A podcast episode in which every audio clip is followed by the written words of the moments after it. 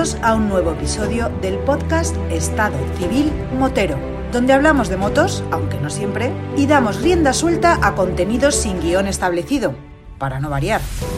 Así que ponte cómodo y disfruta de una hora de desvaríos.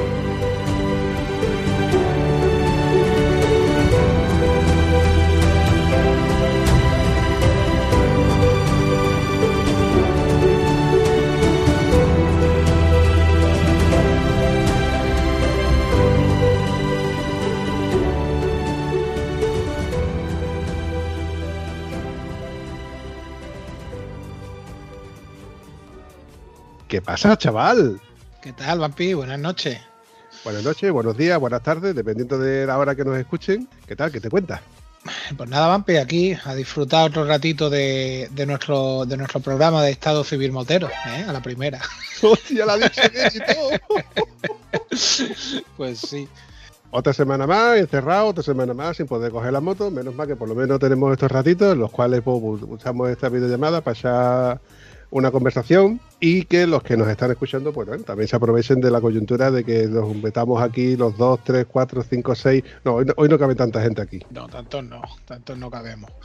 Que, que se vuelve esto es una locura. No, el tema es este, que hagamos un ratito entretenido para nosotros y para los que nos escuchen y mientras hacen sus quehaceres con su moto, con su trayecto al trabajo, con su ratito de de conversaciones de moto y para la moto. Y que bueno, y que sean partícipes con sus comentarios, con su mm, que interactúe con nosotros a través de las redes sociales, por si les gusta, por si ven temas que se pueden sacar, gente que podamos invitar o gente que se pueda... Eh, temas interesantes, que saquen temas interesantes donde tú puedas eh, enlazarlos y que haga que cambiar un poco el monotema de COVID, el monotema de mal rollo, el monotema de tristeza, de, todo esto que está trayendo esta situación de, pandemia. Oscar, hay una cosita que llevo tiempo en mente para preguntarte, pero al final ha salido eh, en las conversaciones y no sé por qué un día por otro y digo, voy a aprovechar y ahora te lo pregunto. Tú comentaste precisamente en el primer episodio que hiciste un, viaje a Marruecos con gente conocida, con gente desconocida. Eh, coméntame un poco cómo, cómo fue aquello, porque no me quedó claro.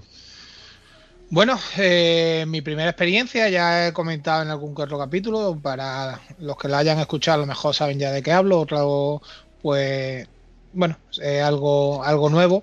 Eh, voy a explicarlo por encima.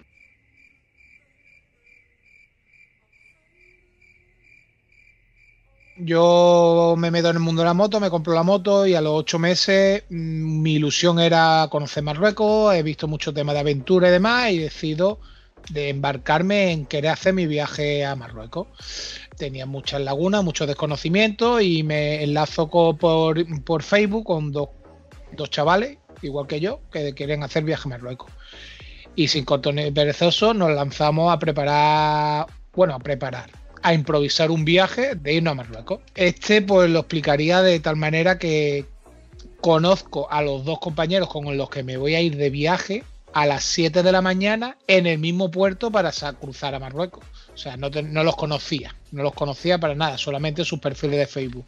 Y un par de veces que habíamos hablado a través de, diferentes redes sociales eh, para organizar las cosas mínimas, quién va a llevar la herramienta, quién va a llevar, qué vamos a hacer. Y bueno, nos, encajamos allí, nos conocemos, nos presentamos en, en el puerto y nada, empieza una aventura, una aventura una aventura que para mí me marca y es increíble. Eh, cruzamos cruzamos al otro continente, Tánger, y tal como cruzamos a Tánger, cambiamos algo de moneda, compramos una, una tarjeta SIM, la colocamos al, teléfono móvil y, empezamos a hacer kilómetros. Nuestra, nuestra opción, sabíamos que teníamos que llegar, nos habían dicho que estaba chulo Megnes. Entonces hicimos Tánger Megnes. Y por el camino, mientras parábamos a comer, estábamos ya buscando en Meknes dónde nos íbamos a quedar a dormir. Llegamos a Meknes eh, después de siete horas largas de, viaje con su correspondiente parada. Y bueno, una auténtica aventura.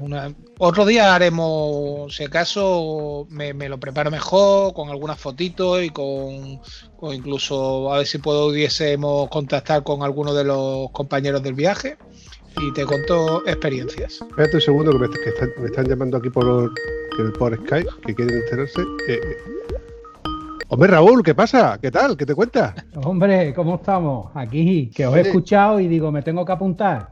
Sí, sí, sí. Pues, eh, espérate, espérate. Otra llamada.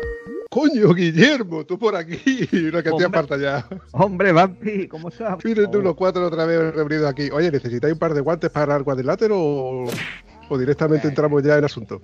No, no, no, aquí la mente sobre la materia. Esto está ya más que ganado antes de empezar. Uy, uy, uy, lo que ha dicho. ni, ni, de los del CNI, ¿eh? Ven que nos conectamos y uh, están ahí están ahí atentos, ¿eh? Solo falta Antonio, lo que pasa es que está ausente, si no también estuviera por ahí también. Eso, lo tenemos pendiente, lo, lo, echo de menos, lo echo de menos al Antoñito, a ver si, a ver si hablamos en breve con él también. Todo andará, todo andará. Eh, chavales, ¿habéis escuchado la conversación en la que ha comentado el amigo Oscar de que ha hecho un viaje semi-organizado, un poco a la aventura? No sé, yo a mí me parece esto de que irse a Marruecos, de un sitio que no conoce uno, que está fuera de tu zona de confort, casi que solamente viendo el itinerario y a la aventura buscando sitio donde dormir. Mmm, que conste que a mí me gusta el tema de la aventura, pero yo lo veo muy, no sé. Muy arriesgado, y más en Marruecos. Con ese culito que tú tienes, perderías por ahí, irías provocando. Y lo blanquito, y lo blanquito que es. no, bueno, ahí el tema, el tema aventura, bueno, sí, entraña un poquito de, de riesgo, pero mm, hay que decir, hay que decir que se caen muchos prejuicios que tenemos ante el país de Marruecos y su gente. ¿eh? Yo, yo iba también con muchos prejuicios y la verdad repetí. Y es uno de los sitios que engancha. Sí que es verdad que a lo mejor comparándolo con el norte de Europa o por, nuestra, por nuestro país o irte a Portugal, pues a lo mejor no tiene, no tiene ese mismo riesgo, pero pero bueno, que te puede ocurrir cualquier cosa si no anda, como se suele decir aquí en Málaga, a liquindoy. ¿Qué dice usted? Explica eso de liquindoy, que para los que no somos de aquí. A liquindoy, eh, pues liquindoy es una frase típica de Málaga. En el puerto de Málaga, antiguamente, cuando venían los, barcos ingleses, llegaban los, ingenieros ingleses y a los trabajadores españoles, que era mano de obra que estaban haciendo el, puerto de Málaga, le hablaban por señas, ¿no? Porque no había un traductor que le pudiese decir qué era lo que tenía que hacer. Los ingenieros ingleses lo señalaba la cosa que tenía que hacer decía look and doing. Y entonces eh, se fue transformando esa frase. Mira lo que vas a hacer o lo que tienes que hacer o, lo que estoy haciendo. Y al look and doing, look and doing, al doing. y al final es una frase Aliquindoin es está atento, mira eh, o, hay que estar atento lo que, a lo que hay que hacer. Aliquindoin es una frase típica de Málaga. Eh, que bueno, autóctona de aquí.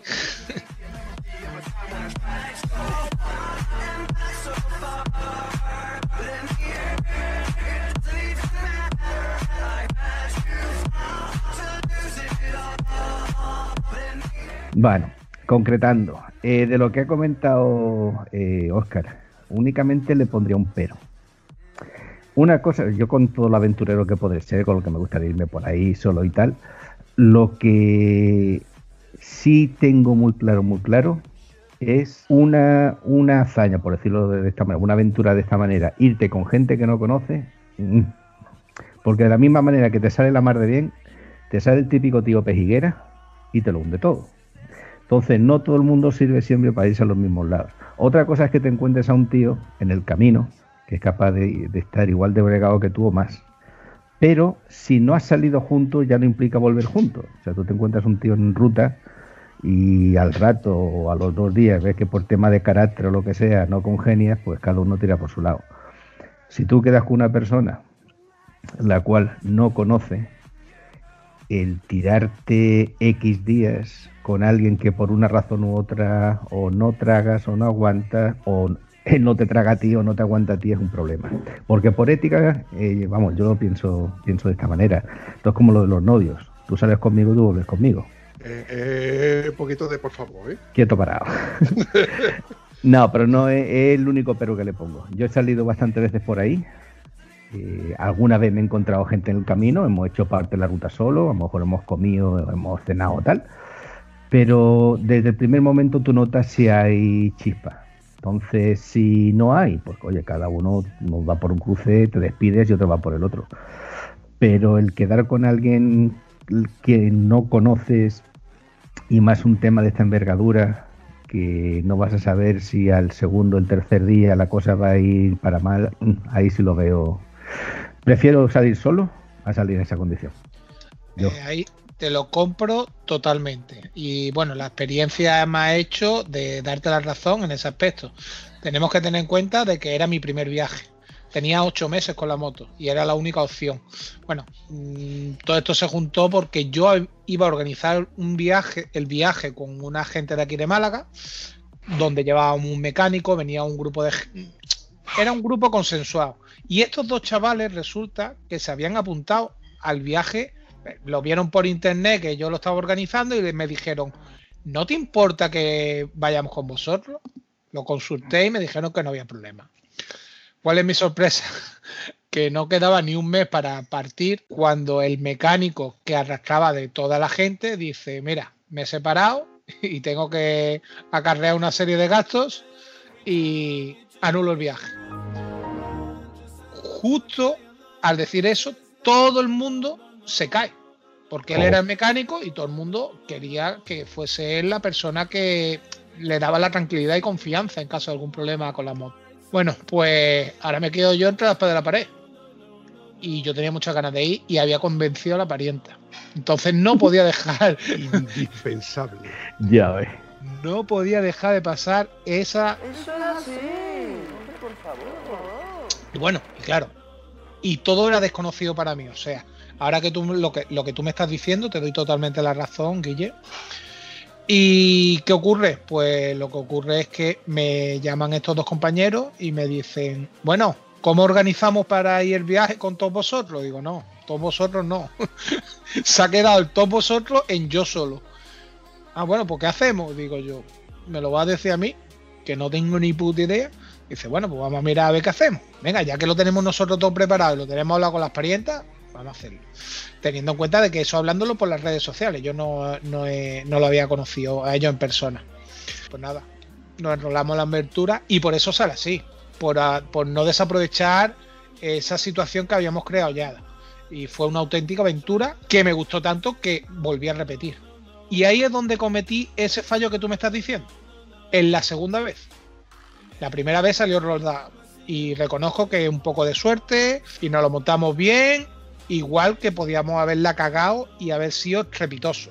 Pero fue un viaje impresionante, precioso, increíble. Y nos metimos en unos fregados, pero tuvimos la suerte que siempre cayó la moneda de nuestra, de nuestra cara. En cambio, la segunda vez es donde metí la pata hasta el sobaco. A Raúl ya lo podemos echar, ¿no? Es que yo, la verdad, yo viajes no, no hago. Yo, mi situación no me, no me permite hacer viajes. Eh, yo he hecho viajes de jovencillo, estoy hablando de hace más de 20 años, entonces yo lo que me limito es a salidas del día. Pero yo, yo te lanzo la pregunta, Raúl. Si tú tuvieras que hacer un viaje, no te digo el viaje, el viaje mismo que ha hecho, que ha hecho Oscar, sino una cosa así parecida. Tú imagínate que tú tienes, te van a dar 15 días o te van a dar 10 mm. días para organizarte un viaje, y ya sea Marruecos o sea, no sé, los Pirineos aragoneses. yo es que por mi forma de ser, yo no hago nada a lo loco. Yo no hago nada sin haberlo planificado antes, pero en todos los conceptos de mi vida. Entonces, hasta la salida diaria, cuando yo soy el responsable, que desde que me separé de mi barba eh, organizo yo un grupillo, yo todo va planificado y todos reciben la ruta antes de salir y, y más o menos lo tenemos todo organizado.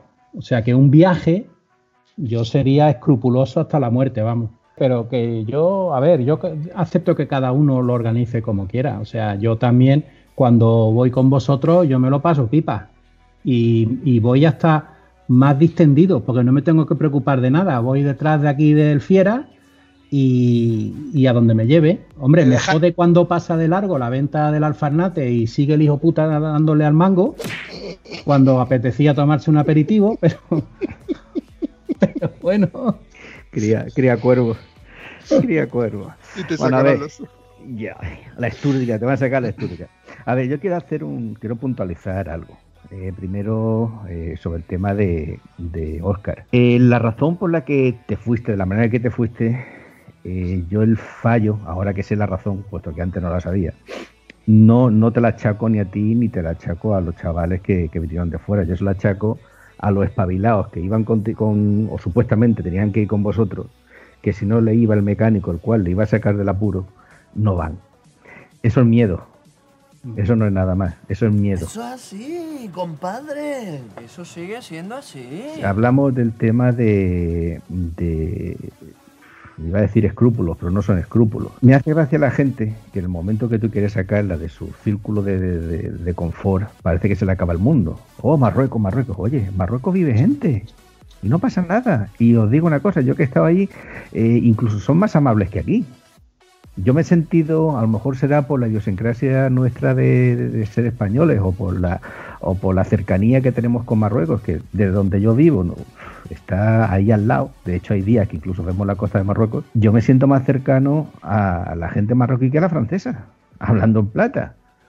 Nosotros hemos estado en Marruecos y encima en la parte sur mejor que en la norte. O sea, allí eh, de lo poco que tienen te lo dan. Cosas como son. Ahora, no le vayas con tonterías hay un apretón de mano, un apretón de mano. Miedo a salir aquí que te pasará o tal. Oye, pues esto mismo te puede pasar pues al salir de tu casa al trabajo, que pinches a los 500 metros y, o pinches en medio de la autovía y no se pare nadie a ayudarte. Esto también ocurre. Pero hay que saber diferenciar eh, lo que es el tema de organización al tema organizado. ¿vale? Yo he tenido suerte, he tenido la suerte y de hecho me gustaría volver este año si la cosa se tercia y nos dejan de salir de trabajar para una empresa que organizaba viajes en moto. Para el, los que hacíamos de guía es una carga psicológica muy grande. De hecho, está la mitad de las veces mirando por el retrovisor de, de mirar para adelante. En mi caso, por ejemplo, pues al conocer muchos sitios, mm, pues los primer, el primer día, el primer día y medio te dedicas a conocer a la gente, va a ver más o menos de qué pie coge a cada uno y en base a ello, pues intentar hacer o llevarles a los sitios donde sabes que todo el mundo le va a gustar.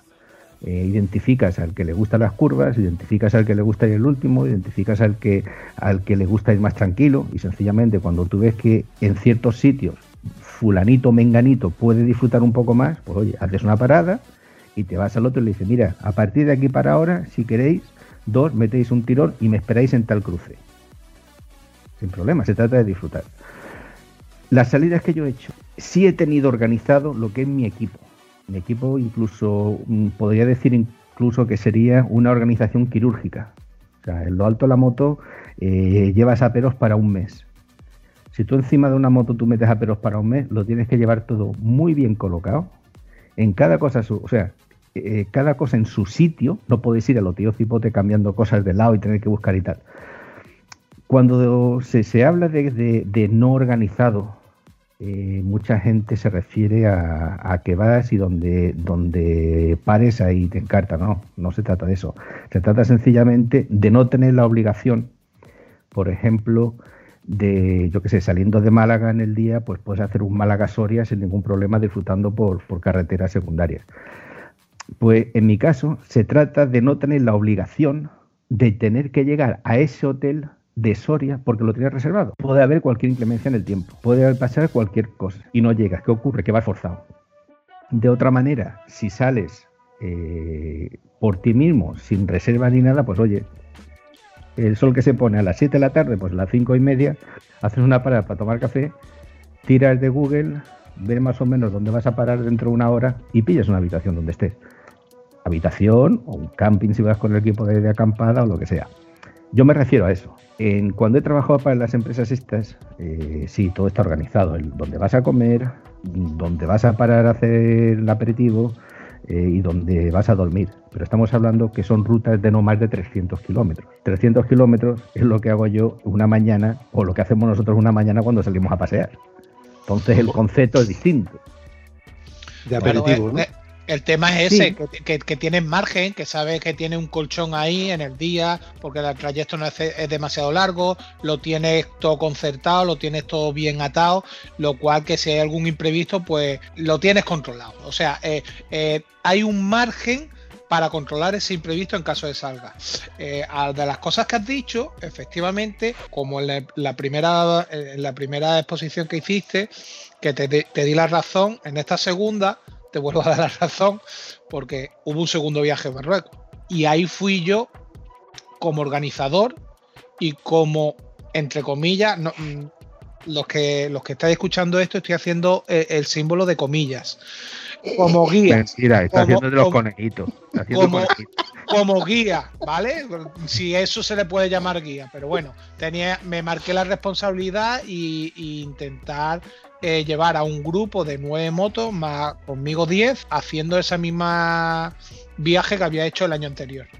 Entonces, sin cobrar. ¿eh? Eh, ahí, ahí sí tengo que marcar la diferencia contigo, Guille, que tú sí estás trabajando para una empresa y yo lo estaba haciendo de una manera altruista. Y ahí es donde te vuelvo a dar la razón de que tienes que conocer a la gente y más si es un viaje de placer, que no es cobrando.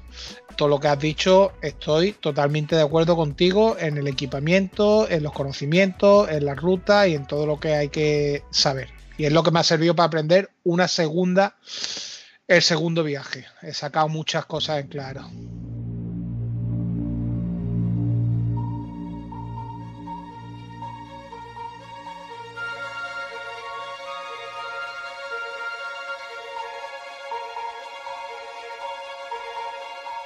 No, aquí no se trata de tenerla uno más grande que otra, ¿vale? De estar pendiente de los demás.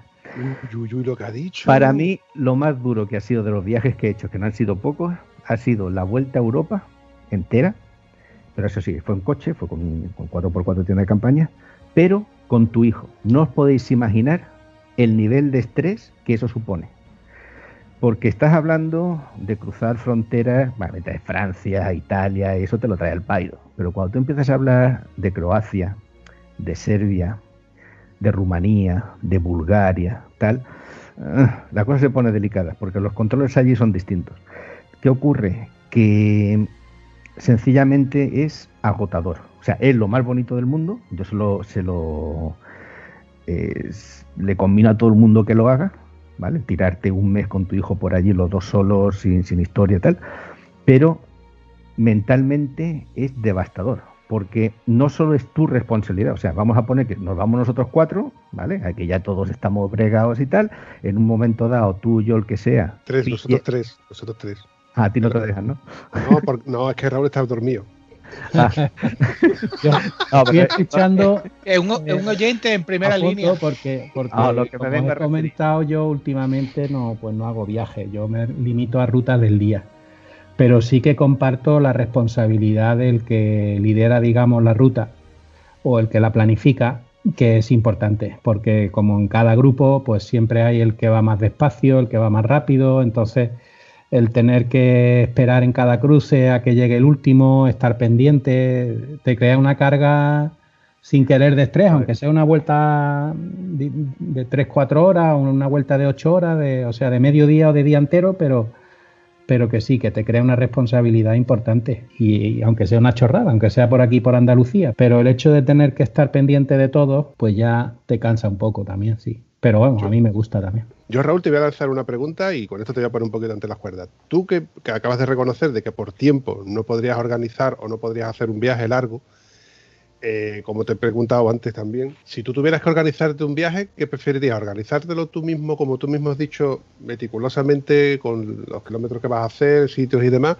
¿O preferirías contratar a un tour operador de, tipo moto, moto viajero que te organice, porque es que en este podcast ya hemos hablado con, o sea, tenemos a Carlos Llabré que organiza viajes, tenemos a Alicia Sornosa que organiza viajes, tenemos a Fran Pardo que también organiza viajes, y lo mismo te pueden organizar un, viaje fuera de España que incluso por la propia España. Entonces, suponiendo que tengamos tú o por ejemplo, que tenemos a lo mejor la más que una semana o diez días para hacer un viaje y queremos organizar un viaje por rutas turísticas, por rutas que nadie puede a lo mejor conocer más que el propio motero, fuera de lo que son monumentos, ¿no?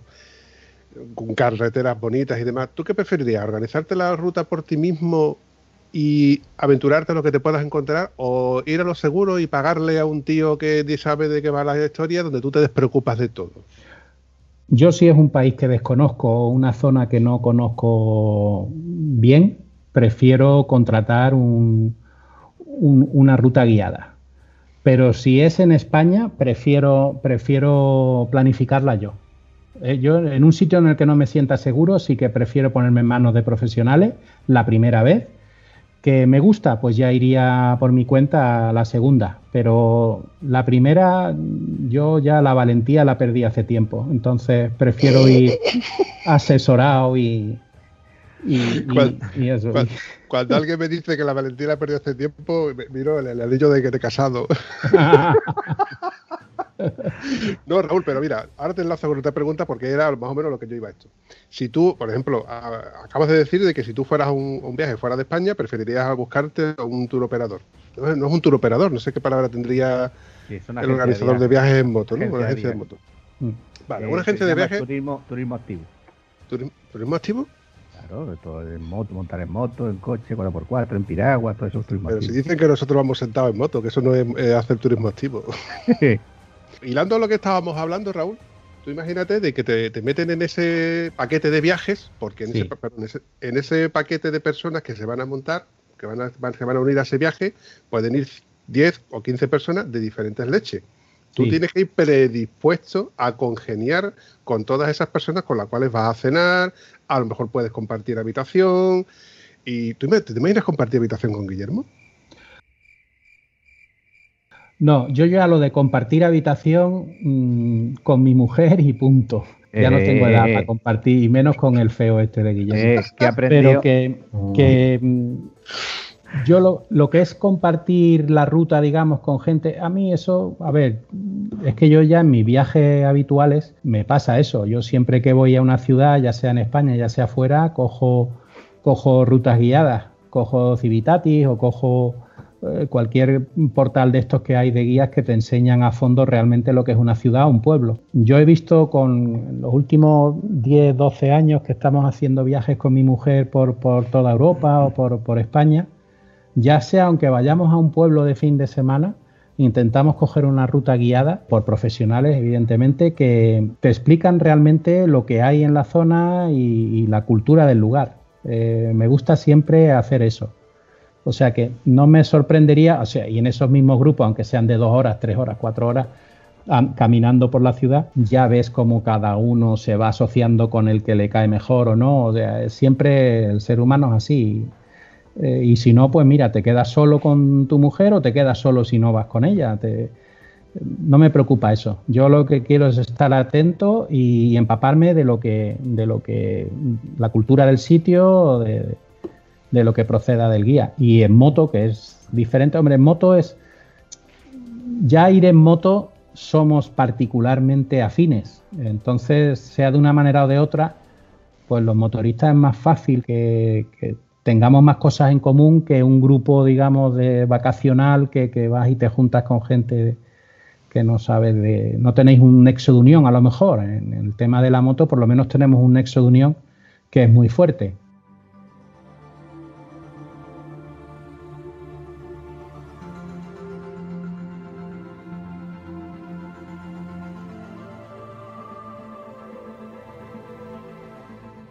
Eh, sí, eh, bueno, totalmente de acuerdo con lo que está diciendo Raúl, las cosas como son. Obviamente, un local, ¿vale? un ciudadano local, siempre sabrá mejor que uno de fuera lo que hay en su, en su zona, las cosas como son. O sea, eh, yo soy el primero que he ido a, bueno, me acuerdo hace 30 años estaba lo que se llamaba la guía, la guía del trotamundo. ¿Qué pasa? No había el internet como va ahora tú no podías contratar un guía como los hay ahora. Entonces había una guía que era la guía del Trotamundo, que eran los cuadernitos, no sé si serían de 100 páginas, que en los que en cada ciudad pues te, remarcaban pues los puntos de interés, te remarcaban los sitios que valían la pena y tal. Tanto la acampada libre, que por desgracia ya está prohibida, como el viaje organizado.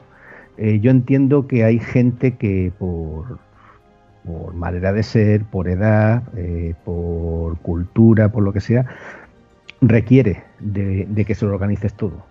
Son las cosas como son. O sea, eh, gente que viaje a su, a su albedrío o que tenga la capacidad de en cuestión de minutos el cambiar, no todo el mundo sirve para eso. ¿eh? O sea, yo, por ejemplo, la última ruta que, que, hicimos, la hicimos con unos alemanes y cruzando la Sierra de Onachuelo, por la mañana éramos tres grupos, cada uno llevábamos seis, eh, seis clientes, pues hacía una ruta preguiada, o sea, perdón, una, una, ruta eh, preconcebida anteriormente. La noche anterior nos sentábamos los, los guías, pues el jefe, el dueño de la empresa decía, pues mira, vamos a ir por aquí, por aquí, por aquí. Pero eso no te quitaba que si tú a la mañana siguiente, además me acuerdo que era saliendo de la Alhambra eh, y cruzando la Sierra de Onachuelo, en por Córdoba, pues venía una tormenta tú necesitas, o necesitas, o mm, si tú vas guiado, tú requieres de alguien que tenga la potestad de decir, no, no vamos por aquí, vamos por allí. Bueno, pues había alguno que te quedaba mirando y te decía, no, pero es que hemos dicho que íbamos por aquí, por aquí, por aquí. Y tú le tenías que explicar, mira, sí, pero es que cuando llueve en Alemania, no es como cuando llueve aquí. Aquí cuando cae, jarrea, cae todo de golpe, nos vamos a encontrar eh, con caminos eh, desbordados por la carretera y tal, y te costaba, te costaba explicarles eso. Uno esto lo agradecían, que eran pues, los que les gusta que los lleves por todos lados, y los más aventureros, obviamente porque la moto no era suya y tal, tal, tal, tal, se querían meter en todos los fregados. Con ello, ¿qué quiero decir? Pues que eh, las, dos, las dos maneras son dignas de hacer, las dos maneras son dignas.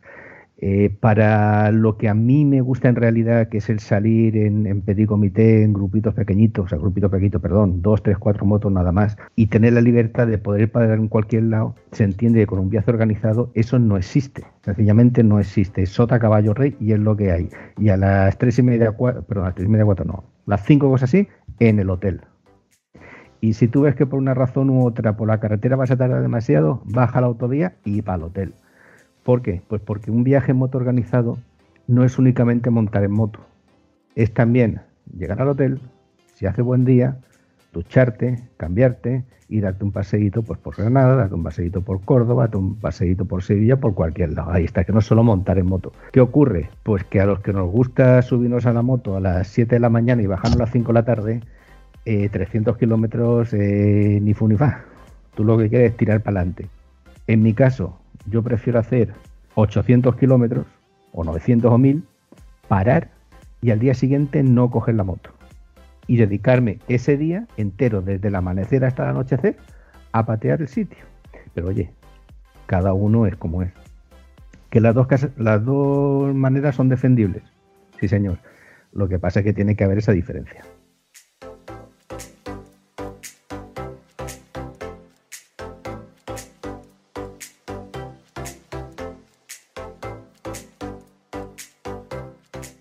Las rutas, aunque estén planificadas, como dice Guillermo, las inclemencias climatológicas o cualquier eh, corte de carretera o tal que podáis encontrarte en el camino, tienen que ser susceptibles de modificación. Nosotros, en, por ejemplo, el, el grupito que, voy yo, eh, la última ruta que hicimos ahora en diciembre, que fue Arcos de la Frontera, era un día, volvíamos, teníamos que atravesar Grazalema. Y desde, desde un pantano que había ahora mismo no me acuerdo del nombre. Porque, Alazores. Alazores. Eh, donde hay una central térmica. Alazores creo que es, ¿no? No me acuerdo. No, es puerto de eh, Alazores. Pero llevábamos, bueno, en el grupo hay un, compañero que es de Jerez, Desi, que conoce perfectamente la zona. Y viendo cómo estaba, que estaba totalmente negro todo lo que se veía la montaña de Grazalema, pues nos desviamos, nos hicimos, cambiamos la ruta, eh, él se conoce bien aquella zona y hizo, hicimos un, bypass y pasamos por otros pueblos y esquivamos totalmente la, tormenta que estaba cayendo en hasta Ronda. Perdón un momentito, porque hay que puntualizar que, para quien no lo sepa, la Sierra de Grazalema tiene la fama de ser el punto de España donde más veces llueve de todo el año. El más lluvioso de España. Tiene el mayor índice de pluviometría, ¿no? El mayor caudal de, de donde cae más cantidad de agua. Ah. Eh, no los días que más llueve, eso en Galicia. donde cae más agua. Cuando cae, cae más agua. Gracias por corregirme, señor Tacañón. pues, eso, que las rutas tienen que ser, tienes que tener siempre la mente abierta, que aunque lo tengas todo planificado, todo perfecto, dónde vas a ir, a comer, a dónde, tal, si hay un problema que te pueda afectar a la seguridad del grupo, ah, hay que modificarlo, pero vamos, sin pensarlo. Estoy totalmente de acuerdo, porque entre otras cosas, nada está sujeto a ser inamovible. Un pinchazo, una pequeña avería, una bombilla que se te funde y dices tú, ¿dónde consigo una bombilla que la vaya a poner? Bueno, en, el caso de las motos modernas, estoy haciendo entre comillas, así muy, muy entre comillas, las motos modernas, ¿eh? las que no tienen unos tiesos, lo- la No. gente como... No ¿Qué? se estropean nunca las luces. Esa no es esta peluce. Yo no recuerdo la última vez que fundí una bombilla. Estropea la moto entera. Señor, dame paciencia. Dale, fuerte, Guillermo. En, Ah, e- en este, en este ratillo que habéis expuesto cada uno y habéis contado y demás, no paro de sentir la cabeza porque tenéis razón en todo. Yo por mi desconocimiento, por, por- por ser más jovencito y en menos tiempo en la moto, pues me he lanzado en- y me he metido en algunos follones que me ha hecho aprender a base de torta. Y lo que ustedes estáis diciendo, todo lo que habéis explicado, en cada una tengo una anécdota para, poder contar y reafirmar de que tenéis razón. Eh, bueno, pues si hay algunos oyentes de, este podcast que, bueno, o, o podéis aprender a base- como yo a base de torta, que hay que tener cuidado, o escuchar y dejaros recomendar por gente que sepa de la moto, que no se equivocan, que es así. Que, esto, que, que todas estas cosas, mm, si ahora tenemos un poquito de tiempo, las puedo ir explicando, cosas que me ocurrieron y cosas que han pasado, y todo tiene razón.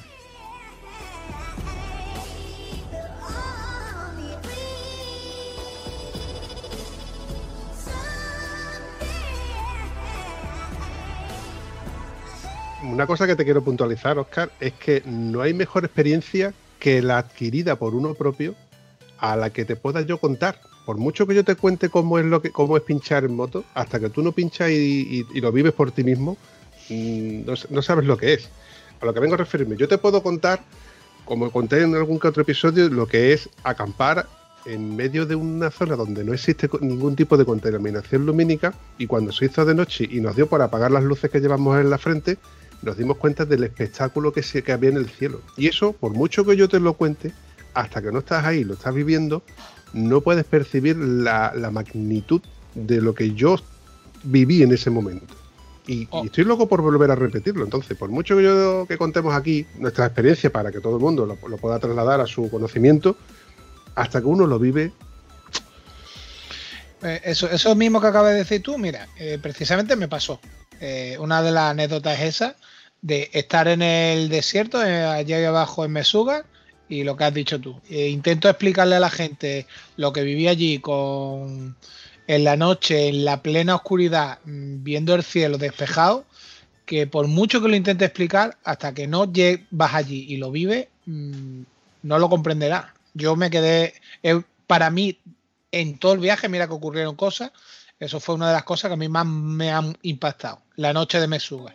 Eh, el cielo de Mesuga. Y referente, por ejemplo, a lo que dijo antes Guillermo, que tiene totalmente razón, de la tensión de llevar a gente, que no es solamente ir tú, sino es tú la responsabilidad sobre la gente. Estaba contándonos de, de Centro Europa o Norte Europa o, países del este, la responsabilidad de, de él sentirse seguro, pero tener la responsabilidad de ir con su hijo y hacía que tuviese una, una angustia de, de- de querer salir de, de- esa situación y aunque estaba en un viaje, de llegar a una zona más segura. A mí me pasó, me pasó. Me pasó el, el, el ya, el ya llegar a Tánger para cruzar a, a Málaga después del viaje que había vivido. El lote de llorar que me di un tío de 120 kilos, 1,92, llorando como un niño chico, de la tensión que tenía acumulada del viaje, de toda la tensión y de las cosas que nos habían ocurrido al final del viaje. Esa tensión no lo es que no la puede controlar uno y uf, me dio por llorar porque es que no, no, no, no podía. Una de las anécdotas es el último día, Marrakech, Tánger, 700 kilómetros. Salimos a las 10 de la mañana. Cargamos nuestras motos, ya es nuestro último día de rodaje y tenemos que llegar porque tenemos los billetes para cruzar por, con el catamarán el estrecho. Bueno, pues resulta que esa mañana, tal como vamos a salir de la ciudad, pincho la rueda. Me doy cuenta que mi rueda está pinchada. Menos mal que era mi moto. Hoy en día agradezco que fuese mi moto y no fuese ninguno de los otros compañeros. Bueno, pues decidimos de intentar solucionarla. En ese momento no había manera de solucionarla. Y las pequeñas aristas que habían florecido durante el viaje, entre los compañeros, entre 10 miembros que habíamos que nos conocemos a través de las redes sociales, pero no éramos amigos, eh, éramos conocidos, pues salieron a relucir en ese momento de tensión. Y bueno, en una de las pequeñas discusiones, un compañero cogió la moto y dice, me voy, y se fue. Eso en Marrakech, en mitad de Marruecos. ¿Cómo que te vas? Que el último día, vámonos todos en grupo, vamos- pues bueno, por un motivo se le cruzó un cable, cogió la moto y se fue.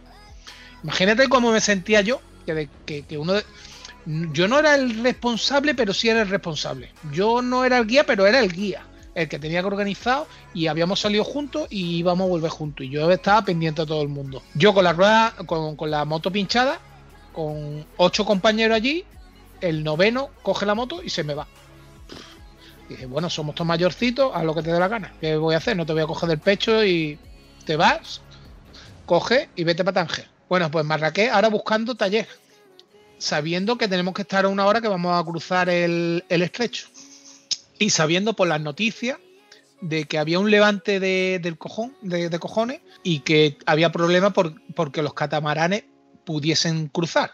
Entonces, si no cruzábamos con los catamaranes, teníamos que ir a otro puerto, a Tangermet, y cruzar en los barcos grandes, un carguero, ¿vale? Que sí es transitable eh, con altas olas. Bueno, pues sabíamos que disponíamos de menos tiempo. Como muy tarde podíamos, ese barco salía, a las 9 teníamos que estar allí porque cortaban y salía el barco.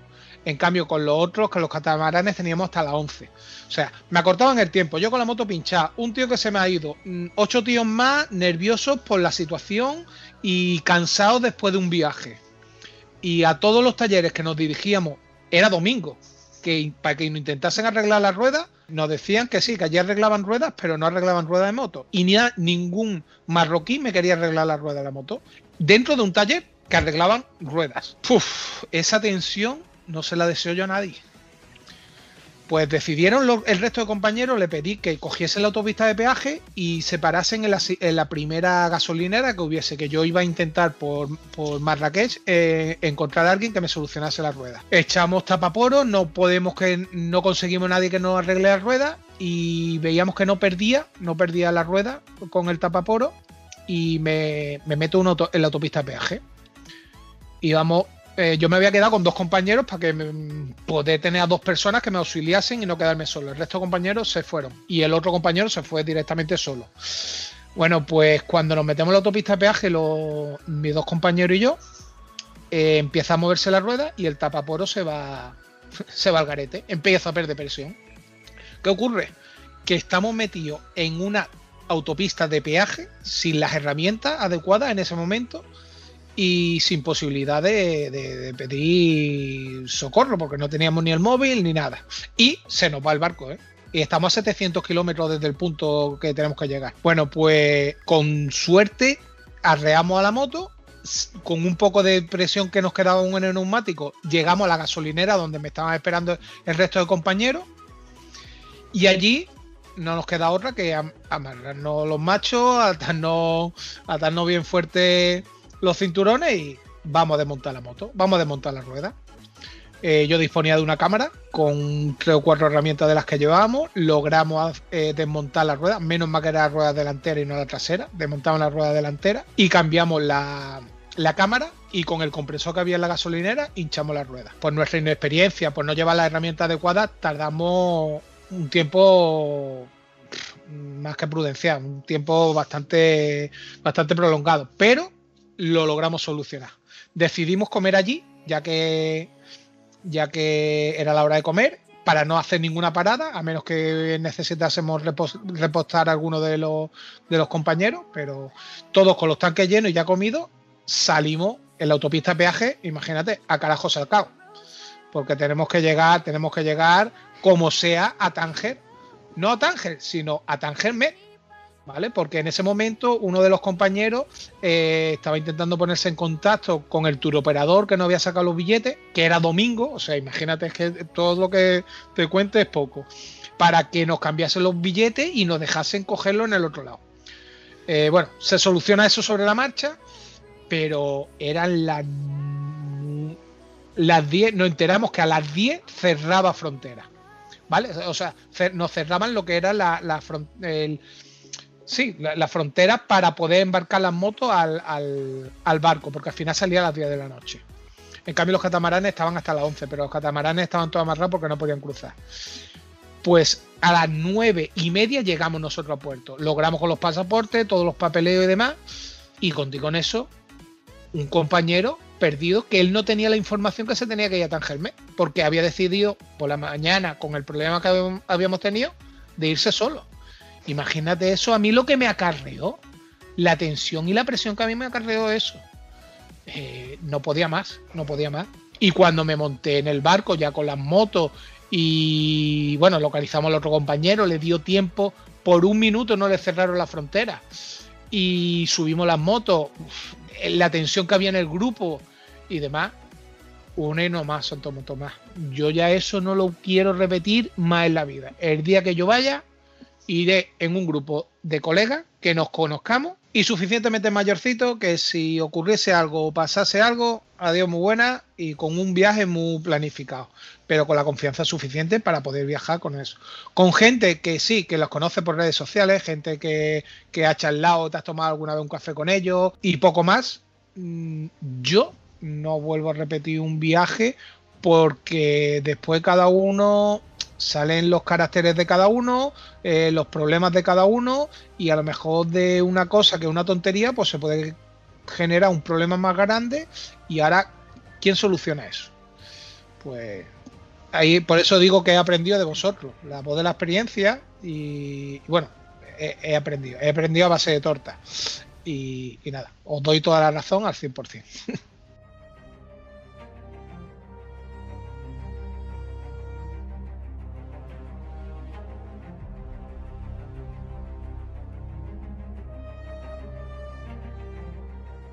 Yo particularmente, después de haberte escuchado, eh, me, pongo en el pellejo de, los que acabo de comentar ahora, ¿no? De los que organizan viajes de 10, 15 personas, 13 o 9, 8, las que sean, eh, a Cabo Norte, a Mauritania, a países que dices tú que te vas a pegar 15 días de ida y otros 10 de vuelta o, o como sea. Y la verdad es que tiene que ser complicado lidiar con diferentes leches, con a lo mejor no solamente gente como yo, que voy solo, sino gente que va con su pareja. Que a lo mejor su pareja es tiquismiqui en ciertas cosas o no. Es que son diferentes leches. Entonces también hay que entender la postura en este caso del que organiza viajes. Y, lo que vengo a referirme es, ole por ellos que son capaces de llevar para adelante a tíos tan pejigueras como, no sé, como Guillermo o como Raúl. ¡Ay! ¡Que me quedo muerto! Pero van, pero van cobrando, pero van cobrando. ¿Entiendes? Mm. Es la diferencia. Es la diferencia que ese profesional, uno, es profesional y segundo, lleva un planning y tercero va cobrando. Es su trabajo. Sí, pero vamos por partes, mira. ¿Pero está pagado? Eh, no. A ver, sí y no. Eh, yo voy a hablar por mí, ¿vale? Eh, yo estando de viaje he tenido miedo dos veces. Pero miedo. Una es precisamente en la que me fui con mi hijo a, recorrer Europa. Y vamos, todo la mar de bien. Imaginaros que vuestro hijo, pues en un momento dado estás en un camping, porque claro, tanto en cuanto pues había que parar a hacer la, la colada, ducharte en condiciones y tal. Se va a duchar y tres cuartos de hora después el chaval no ha aparecido. Eso acojona un huevo, acojona un huevo. Al cabo del rato vuelve a aparecer. Y claro, mm, pregunta, y lo que te dice no, que fui a tal sitio, la ducha había cola, me mandaron a otra, bueno, que el chaval le habían, le habían dado, le habían hecho dar la vuelta dos veces al camping, porque ahí todo el mundo, pues eso es como todo, todo el mundo se ducha, si cenas a las 8, pues ducha a las 7 fallo nuestro, pero es la preocupación, la preocupación de que, joder, es que vas con tu hijo, es que el que se ha perdido es tu hijo, eso por una. La otra, eh, pues por desgracia un compañero tuvo un accidente el 30 de diciembre de- del año pasado y la tontería más grande del mundo. Esas son las únicas dos veces que yo he tenido miedo, miedo porque, porque vamos, no lo vi, me lo encontré en el suelo, pero lo que pasó. Ventajas de ir en un viaje organizado. Eh, cara al cliente, lo tiene todo hecho. Cara, o sea, como profesional, lo pondré entre comillas, porque profesional es cuando te pagan por trabajar, pero cuando encima te pagan por hacer algo que te gusta, yo ya no sé si eso es trabajo. O sea, yo he tenido, no, no, lo digo muy claro, he tenido la suerte de un par de veces, pues, joder, no, un par de veces, no, alguna más. El poder hacer lo que me gusta es, y ha sido, pues, precisamente, pues, enseñarle, pues, pues mira, lo mismo que, que, he hecho con Raúl y con Oscar, o sea, enseñarle sitios que a lo mejor yo no conocía en la provincia y compartir lo que tú sabes. Cuando llega uno de fuera, hacen lo mismo, además que se lo enseñas de corazón, y encima te pagan por ello, pues dos veces bueno. Y cuando tú vuelves y les ves a los tíos con una sonrisa oreja a oreja, que encima te han pagado X dinero para que los lleves, y es que encima te están diciendo que volvemos el año que viene, que nos vas a llevar otra vez, pues eso te llena. Porque han eh, tenido suerte y han sido agradecidos. Sí, no, no, no, pero. Porque hay algunos que son desagradecidos o son correosos, hay que echarle comer aparte. No, no, ahí está, es lo que te iba a decir. Esa es la ventaja que tienes por un lado. Por otro lado, también te digo que el momento que alguien organiza un, viaje, ¿vale? En la cláusula de, de condiciones, hay una en la cual te dice que tú eres responsable de lo que tú vayas a hacer.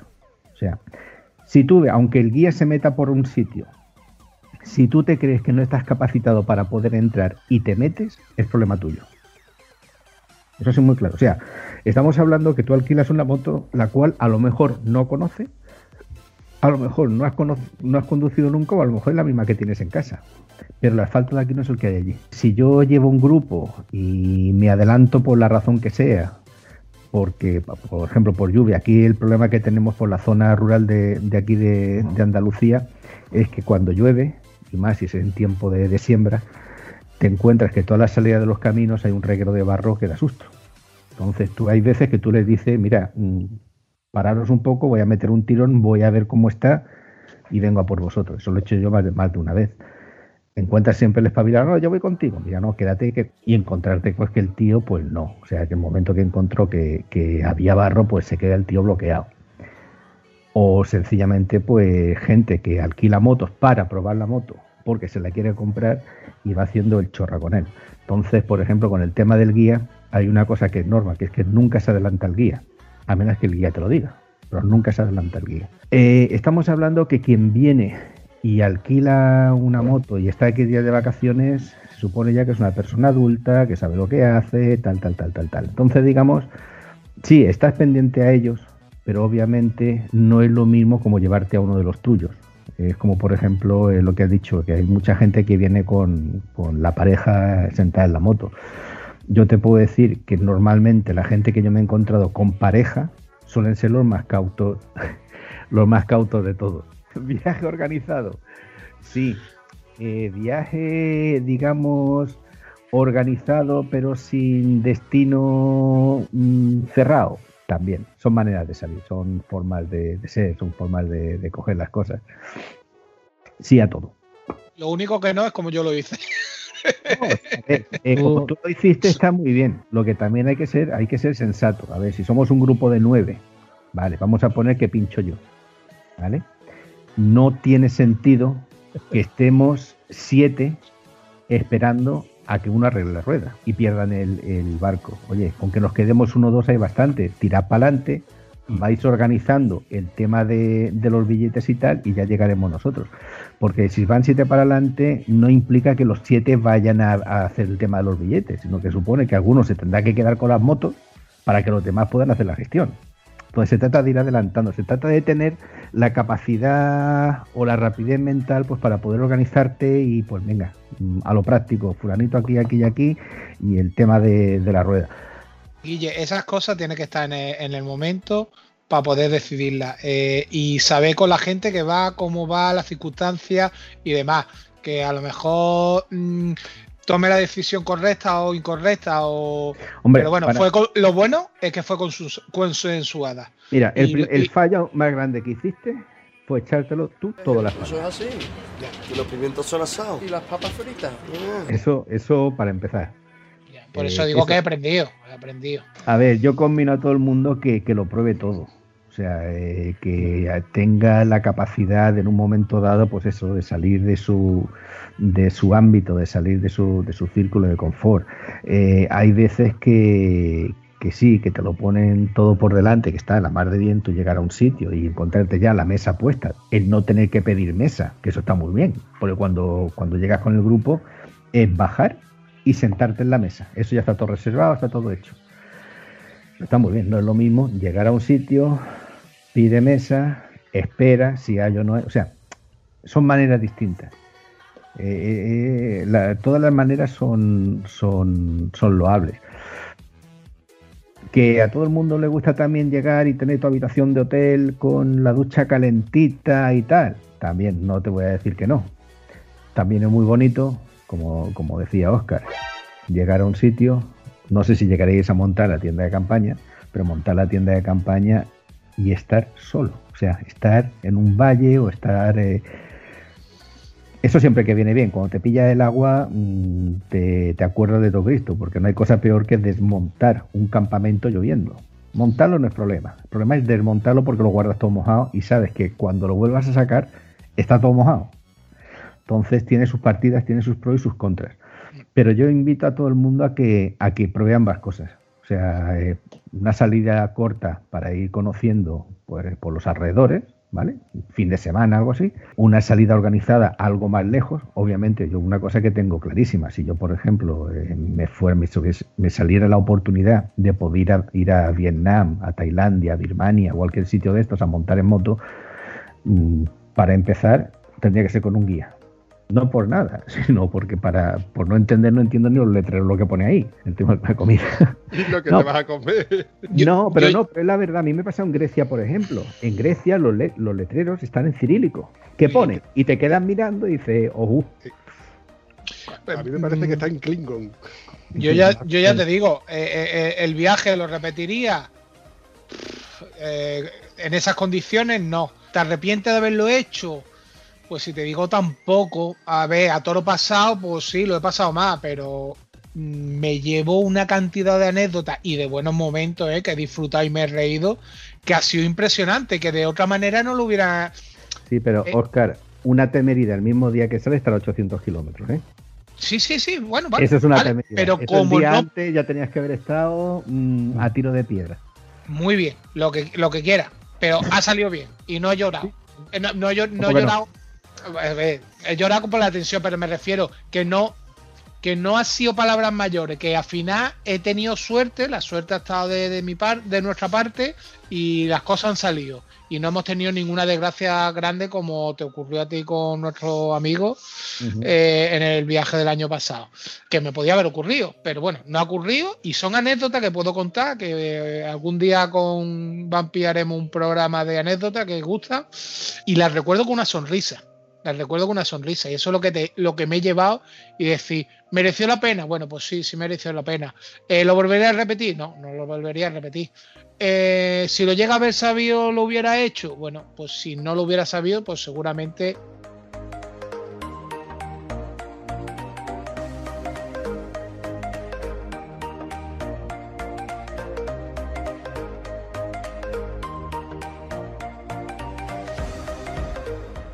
definitiva, ratificamos lo que he comentado antes, que vale más una experiencia adquirida por uno propio que la que yo te cuente. O sea, yo te cuento que tú lo vas a pasar mal y tú dices, venga, sí, lo voy a pasar mal, pero hasta que tú no realmente no lo pasas mal, no sabes lo, lo mal que lo has pasado. Pero a ver si estoy repuntando un poco.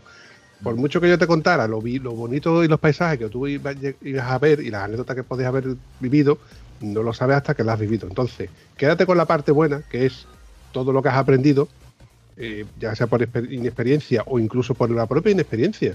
Porque si tú a lo mejor llegas a tener la experiencia que tiene Guillermo, por decir, porque es el más longevo en kilómetros,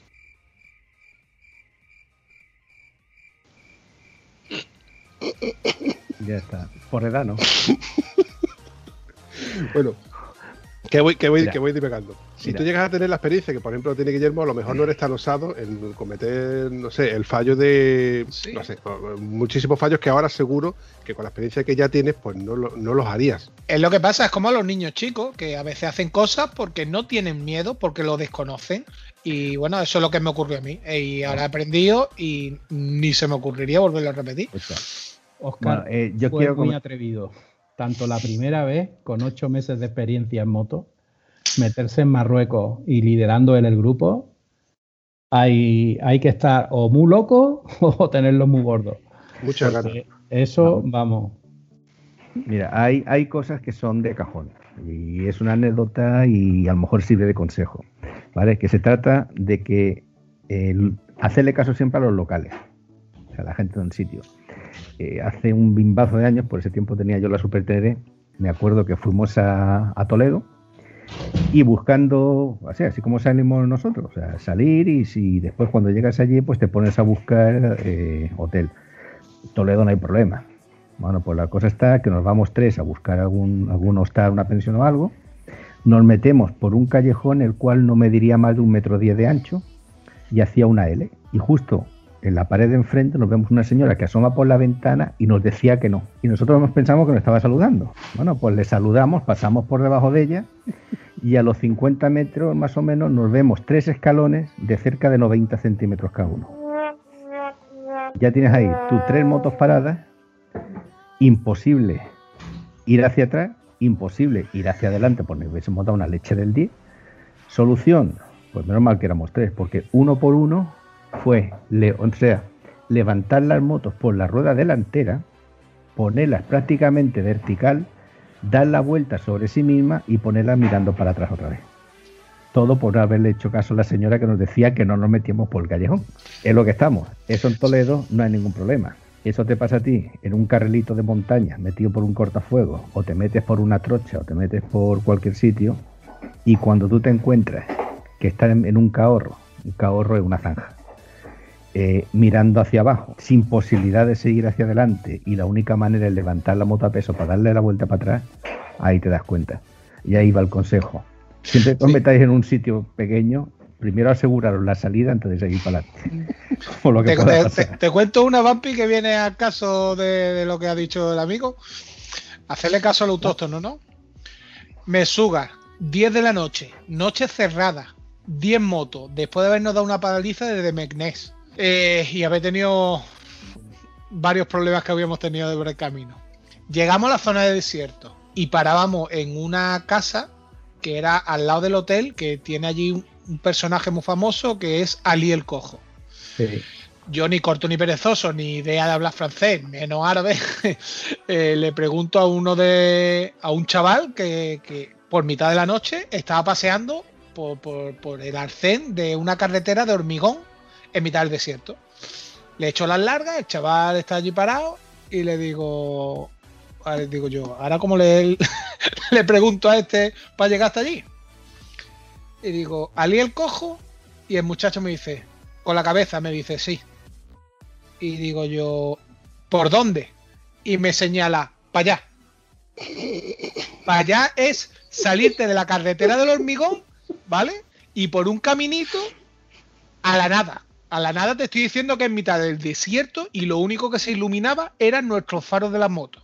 Y nos metemos por ese caminito. Para allá. Y el, morillo nos dice, para allá, Ali el cojo. Pues bueno, vamos para allá. Mira, cuando empezamos a meternos para adentro, aquello más negro que la boca del lobo, en mitad del desierto, que si sacábamos la rueda para un lado para otro nos metíamos en arena blanda y se nos caían las motos, que yo con 1,90 no tenía cojones de aguantar la moto. Imagínate los otros compañeros que iban, llegaban de puntilla. Y para adentro, y para adentro, y para adentro. Y de repente desaparece el camino y ahora nos da por darnos la vuelta y ya no sabíamos dónde estaba el camino porque allí no, allí no había ni señal, nada, nada, no había nada, porque es desierto. O sea, no es que haya unos matorrales y tú vayas por una vereda, no, nada, te desorienta.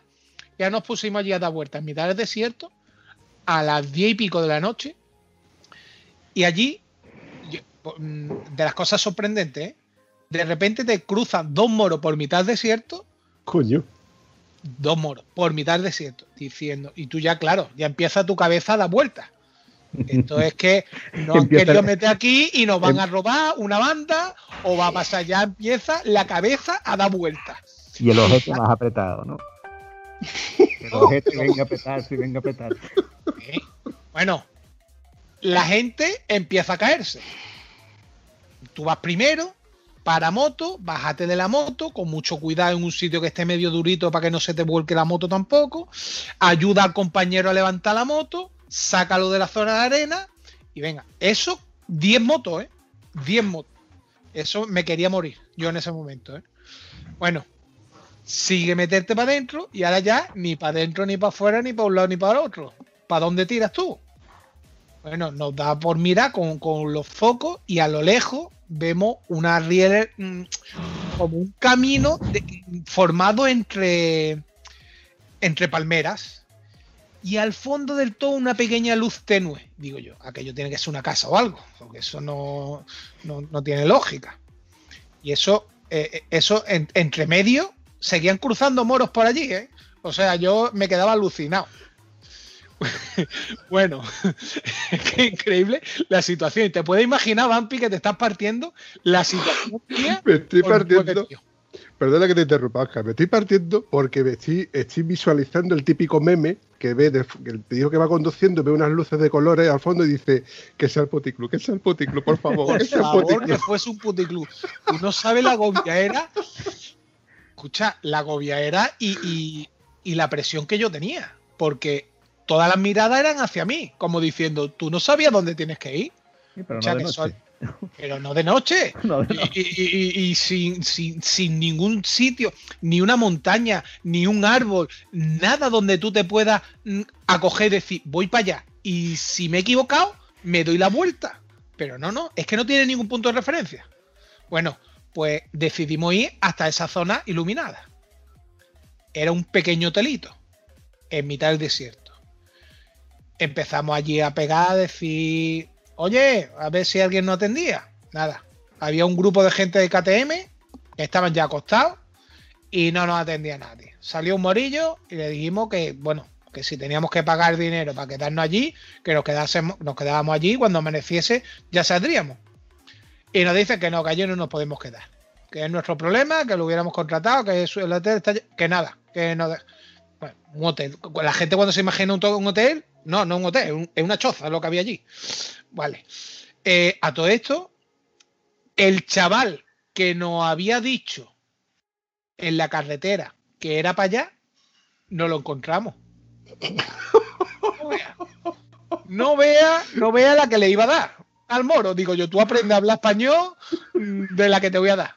Porque imagínate la- la situación aquella. Y, ahora yo, mm, claro, no puedo discutir con él tampoco, porque mm, digo, no te voy a preguntar al al cojo. Y él se me queda mirando así con cara de nuevo diciendo, yo creo, me dio a entender como que creía que le estaba preguntando por este hotelito. Digo, bueno, venga, pues eh, eh, ya me comprendió que yo lo que quería era donde estaba el hotel de Aliel Cojo, no, no un hotelito. Y decide de, de llevarnos. Pero claro, con, con el correspondiente eh, pago reglamentario. O sea, teníamos que pagarle para que nos llevase a la zona de donde estaba el Aliel Cojo. Claro, 10 motos en mitad de un desierto, las 11 de la noche ya. Y sin poder salir de allí, el tío pues aprovechaba y dice, claro, nosotros supu- supusimos que nos quería meter en este follón para ahora tener que sacarnos el de allí y poder cobrarnos. Es lo que nosotros supusimos. Bueno, eh, negociamos, negociamos, negociamos y decidimos de, de pagarle un dinerillo para que nos llevase. Ahora tú tenías que vernos. El chaval saca una mobilete. Pero que me estás container. Una mobilete. El chaval no pesaba más de 40 kilos, ¿eh? Es una mobilete con su correspondiente túnica. Y se subía a la moto como la señora de los pueblos, la señora mayor de los pueblos, así de lado, para que, para que la chilaba no se le quedase entre medio. Bueno, pues chaval, tú tenías que verlo corriendo en plena noche por mitad de las dunas. Y nosotros equipados como Power Ranger con, los- con las motos que no teníamos cojones de seguirlo. Pero ni cojones, yo pitándole, echándole las largas, niño, espera, espera, que, que, que toda esta gente aquí, que yo llego al suelo, pero esta gente no llega.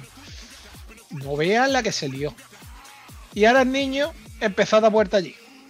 Y yo me cago en su nación bendita. Digo, que, que, que, que no nos lleva para la carretera el niño este, que no nos lleva para la carretera. Y claro, la tensión en el resto de la. La tensión que yo tenía, pero la tensión que tenían los otros de decir, ¿dónde estamos metidos?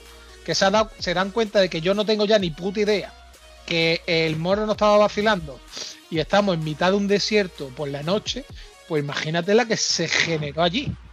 Bueno, pues ahora resulta que ni corto ni perezoso, dos de los compañeros, harto de caerse, dice, aquí me quedo yo, no me muevo de aquí. Digo, ¿cómo? Que no me lo creo. Dicen, que de aquí no nos movemos.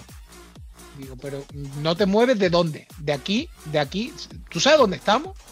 Sí, pero que de aquí no me muevo. Digo, que son las 11 de la noche y estamos en mitad del desierto. Que aquí viene una tormenta de arena o yo qué sé, te pica un bicho o pasa lo que sea. ¿Qué, qué hacemos? ¿Que no os podéis quedar aquí? ¿Que no viene? Que no, que he pillado miedo, que me he caído tres veces, que me duele todo y aquí me quedo. Y ahora dicen que no se menean de ahí. Bueno, pues, y el muchachillo, el, mucha, el muchachillo este, el, el morito que nos estaba llevando, desaparece. Menos mal que no le, habíamos, no le habíamos dado el dinero. El chaval se estaba dando cuenta de que se estaba rifando una hostia y tenía todas las papeletas. Porque ya la tensión era bastante grande ahí. Bueno, pues esto que a lo lejos, un clásico 4x4 haciendo el loco por allí, para arriba, para abajo, para arriba, para abajo. Digo, yo vamos a intentar parar al moro este, a ver si, si, si nos pueden llevar para la zona de la carretera. Bueno, el colega no paraba, el colega iba con un Land Cruiser haciendo el loco por las dunas, con las luces encendidas, con aquello era increíble, pero el tío no, no nos paraba. Y en esto que veo otras luces a lo lejos, que viene también y se dirige hacia nosotros. Y nosotros empezamos a echarle las largas y cambia de rumbo y ya sí se dirige hasta nuestra posición. Y en esto que se para el coche, y digo yo, "Uf, vamos a explicarle a este, chavales, saca dinero de donde sea que le pagamos que nos lleven, aunque sea dejamos las motos aquí, que nos lleven la camioneta, lo que sea, pero que nos lleve. Y ahora eh, se para, baja la ventanilla, y digo, ahora cómo le explico yo a este. Digo, bueno, voy a hacer lo mismo, voy a preguntar por Ali el Cojo, a ver si, a ver si el tío lo conoce. Digo, perdona, eh, Ali el Cojo, y me dice en un perfecto castellano, ¿Ali el Cojo? ¿Quién pregunta por él? Y digo, "Uf, somos nosotros, un grupo de moteros que vamos allí a... Claro, yo me marqué el pegote de que íbamos a su hotel. Digo, es que vamos al hotel de Ali el Cojo y demás. Y me dice, ustedes no vayan al hotel de Ali el Cojo. Joder, tío, ¿qué más me puede pasar a mí esta noche? ¿Por qué dices tú que no vamos al, hotel de Ali el Cojo? Dice, porque Ali el Cojo soy yo. Cágate la perra. Me señala el icono que tiene en la puerta, que tenía una pegatina gigante, que, que es un camello con un gorrito marroquí, y una de las patas del camello es una pata de palo. Y es el símbolo de Ali el Cojo. Me dice, Ali el Cojo soy yo. Dice, y a lo lejos he visto que había luces, digo, y me he acercado. Pero ustedes no venían a mi hotel. Dice, porque mi hotel, el equipo de gente de moto están allí durmiendo. O sea, a mí no me la vería pegar. Dice, ¿ustedes por qué estáis preguntando por mí? Y digo, mira, estoy- sinceramente, estamos preguntando por ti porque vamos a una casa al lado de tu hotel y la casa esa no la conocen, pero Ali el Cojo sé que eres conocido aquí y me podían dirigir hasta tu zona. Dice, bueno, venga, seguirme que voy a sacar la carretera. Nos ponemos a seguirlo y el colega estaba también medio perdido. Estaba intentando buscar el único árbol que había allí para orientarse y meterse en la carretera. Al final, pues bueno, vamos ya a ir terminando. Al final llegamos a la carretera, tres kilómetros más hacia adelante de la carretera. Él se vaya con el coche, pero ya al estar nosotros en la carretera nos orientamos. Y nada, ah, efectivamente nos dirigimos más adelante, tres kilómetros, cuatro kilómetros más adelante por la carretera. Salimos de la carretera y ya encontramos el hotel. Y bueno, ya fue un momento de relajación. Pero esa tensión que yo sufrí esa noche no se la deseo a nadie. A nadie. Eh, ¿puedo, ¿Puedo dar otro consejo? Se trata de parar siempre antes de que se ponga el sol. No por nada, vamos.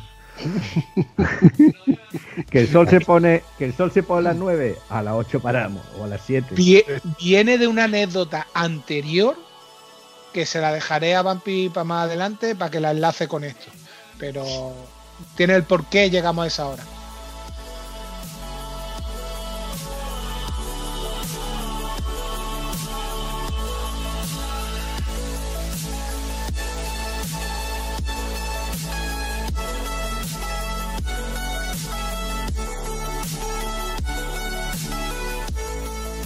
colación de lo que había dicho Guillermo de, de Toledo, de quedarse en una calle atrapado por un escalón, en la última salida que hicimos, esta de Arcos que os he comentado antes, al pasar por Olvera, que no habíamos pasado nunca, Vimos arriba del pueblo el castillo, una iglesia enorme, y digo, vamos a salirnos de la ruta y vamos a ir a ver el castillo, a ver qué tal. Bueno, eh, la lié gorda. Eh, empezamos a subir, no, no estaba nada indicado. Vi plaza del ayuntamiento, me metí por la plaza del ayuntamiento, pasamos y vi un callejoncito que subía a la derecha y me metí por ahí. Detrás mía iba una XR1000 y la, y la GS700 de Diego. Pues empezamos a subir, a subir, a subir y de repente veo que la calle se va estrechando, se va estrechando hasta que ya mmm, no cabe la moto. Se asoman dos viejitos que estaban en la, en, la ventanita de la casa, los, curiosos de siempre. Dice, ¿dónde vais si por aquí no se puede circular? Si la calle se acaba ahí empiezan los escalones. Y, y, bueno, yo pude dar la vuelta, no sé cómo, pero pude dar la vuelta maniobrando, maniobrando, pero ni, ni Desi ni, ni, ni, Diego pudieron dar la vuelta. Menos mal que había un paisano ahí fuertote. ¡Espartanos! Que les ayudó, les empujó la moto, ellos guardando equilibrio y le pudieron ir hacia atrás y, y, dar la vuelta. Pero eso es lo que pasa cuando te sales de, de, la, de, la, ruta programada, pues te pueden pasar estas cosas. Y esto es lo que nos pasó en Olvera. Que bueno, al final nos quedamos sin ver el castillo y la iglesia. Que verdad es que, que nos gustan los moteros un castillo y una iglesia y un paisaje. decir, por aquí se tiene que llegar al castillo este y nos hacemos la típica fotito. Nos gusta, ¿eh? Ya te digo. Bueno, chavales, ¿qué os parece si voy recortando esto? Para no alargarlo mucho más porque parecía que no, pero no tenía, y no teníamos tema de conversación. Y fíjate tú por dónde lleva, llevamos más de una horita dándole que te pego a las anécdotas. Lo he dicho, para mí ha sido un placer y como siempre se suele decir en este episodio, qué bien me la ha pasado. bueno, pues a por ver. parte lo mismo que la otra vez. Ha servido para escaparnos un poco de, del puñetero cierre por el tema del COVID, despejarnos un poquito y a ver cuándo quedamos, pero en persona. Eh, compromiso, Guille, compromiso. No, ya en, me cuanto levanten, en cuanto levanten este confinamiento que tenemos en nuestros pueblos, hay que ir a hacerle una visita a Vampi, ¿eh? Pues sí, lo que me parece a mí que entre una cosa u otra, cuando no es uno es otro y cuando no es otro es uno. Y nos vamos a encontrar. Vamos, me parece a mí que nos queda COVID todavía para algo. Bueno, pero para eh, confinamiento normales dentro de Andalucía. Cuando estemos en esa situación, pues tiramos para allá. Hoy he vendido un, un, material de moto, precisamente, que me obliga a tener que ir allí a, a Huelva, precisamente, a un, un, un, compañero tuyo, José Lu. José Lu me ha comprado un equipito y se lo tengo que llevar. Pues entonces tengo la excusa perfecta para coger la moto e ir a hacer una visita. La obliga obligatoriedad económica de venir a mi, a mi ciudad, a mi pequeña ciudad, a Hombre, venir a verme. Hay, hay, otra opción. Oscar, cuenta Vamp conmigo, ¿eh? Sí. Vampi, tú lo cobras y ya le mandarás el dinero a este. No, eso, eso ya está cobrado. el Bizum, el Bizum, el Bizum hace, hace maravilla, eso hace ya está milagro. aquí. Bueno, chavales, lo dicho, un saludito, campeones. Venga, un Hasta abrazo. pronto. Gracias. Hasta luego. Chao.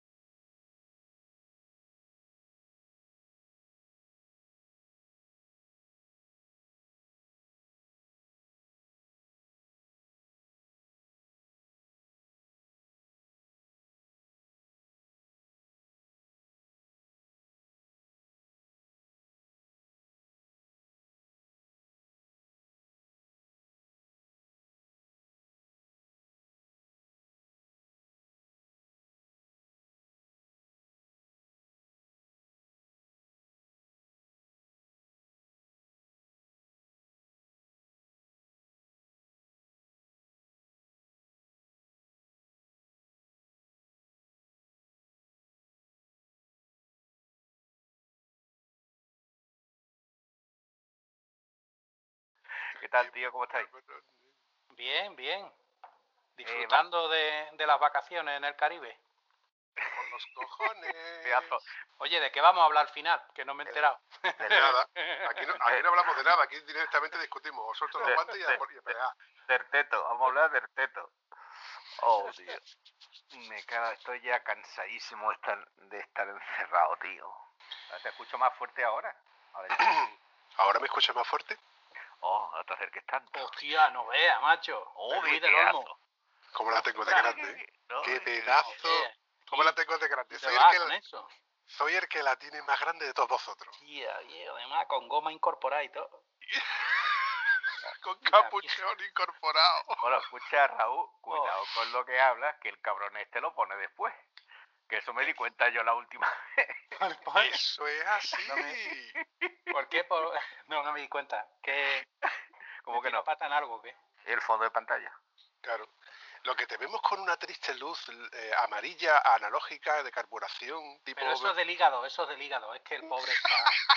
Es que estoy debajo de... sigue. Problema, sin problema. Yo, yo lo estaba pensando, pero me he callado, tío, déjate de rollo. No, no, no. Aquí, escúchame, aquí hay Si confianza. lagrimea, si lagrimeas que la cosa está mala, ¿eh?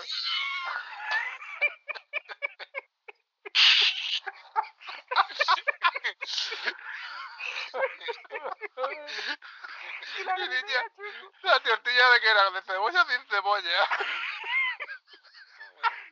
Aguantando, aguantando y va esto y lo suelta. así es que esto Yo soy como un niño chico, yo no Eso tengo filtro. Yo lo que me viene ya, ya, suelto. habrá leche. Aquí hay más cabrones que en la Cruz Campo. Oh, ¿eh? ¿Eh? ¿Eh? Ay. El teléfono que está sonando, ponerlo en silencio, porque, porque ya pasó la otra vez. Entonces, poner un ratito en silencio en modo vibración, os lo ponéis en el culo y así de, aprovecháis y matáis dos pájaros de un tiro. Ahí está, yo lo que iba a decir, meterlo en los huevos. Y acaba ya. Así no, si lo metes en los huevos, al final lo que va a hacer es Llamar, llamar, llamar, llamar, rellamada, rellamada. que los espermatozoides se van a poner más histéricos. ¿Les digo algo? Pues se lo decís vosotros. ¿Ha ido al, ha ido al baño, Oscar? Ah, que se la ha caído. La batería Ya. estaba pitando ya. Estaba pitando. Las cosas del directo. El problema de Oscar es que la mujer le ha hablado justo antes de entrar de número. Y ya está en la cabeza, ya no la tiene aquí. No, era el, el cable de alimentación, que como Sí, estos sí. son sin Sí, batería. ya, ya, ya. Sí, sí, sí, sí. Bueno, venga, venga, va- vamos, vamos, enlazamos. Pues eso, Cantidad- puteame, pues puteame. Igual que él ha dicho que no ve bien eso, Pégale, perra. Qué cabrón. Con las notitas. sin gafas, sin gafas, sin gafas no lo ve Raúl. es- No, es que no lo... Tenía la imagen encima. Eh, Que di, que di. Bueno, la cosa que vamos. qué cabrones. Ahora sí lo he visto. Sí, vamos a dejar, vamos a ir recortando esto porque creo que nos hemos pasado de la hora y bueno, no quiero tampoco ir alargando esto. Deja a mucho más. Raúl, deja a Raúl, pobrecito. Pero si Raúl no está. y para una que iba a contar, encima lo he cortado. No, venga, venga, Raúl. Tira de No, Raúl. no, eh, eh, esto recórtalo si quieres. Eh, hablando de, de estas situaciones, en Huesca, en el casco antiguo, en una promoción de San Miguel, yo llevaba un camión. Un camioncito de 3.500 kilos. Pues me metí por el casco antiguo, pero por el lado contrario. No vea, no vea. Eh, Me pasó como a Guille, diciendo, no, no, no te metas, no te metas, no te metas. Y yo creía que me estaban saludando y me metí para adentro. No vea. No vea cuando en el casco antiguo empecé yo a rozar con la esquina de arriba del camión en las fachadas históricas y no había cojones de sacar el coche ni para adelante, ni para atrás, ni girándolo. Allí la única solución era ya venir un helicóptero, engancharlo y sacarlo para arriba, porque no había manera. No vea la policía rodeándome, todo el pueblo rodeándome Conozco- con conozco el camión sensación. De publicidad de San Miguel. A mí me pasó con una furgoneta de bimbo que mm, en uno de los pueblos, Galaroza, tenía que pasar por un itinerario. Y de esas veces que entra, en vez, en vez de hacer ese itinerario para llegar al, al- a la tienda donde tenía que repartir el pan bimbo, digo, coño, era por esta, que si esta calle es por aquí. Cuando hago así, digo, hostia, y escucho... Digo, Su puta madre, el balcón. Que no he visto el balcón. Su puta madre. Es que os metéis donde lo debéis. No, mira que me lo dijo mi jefe, ¿eh? No cojas por aquí porque no se puede coger por aquí, claro. ¿Ah? Desde entonces, ojo, desde entonces, cada vez que yo he pasado por la moto, que no se me olvida más, pon en el balcón, cuidado con el balcón. Cuidado con el balcón.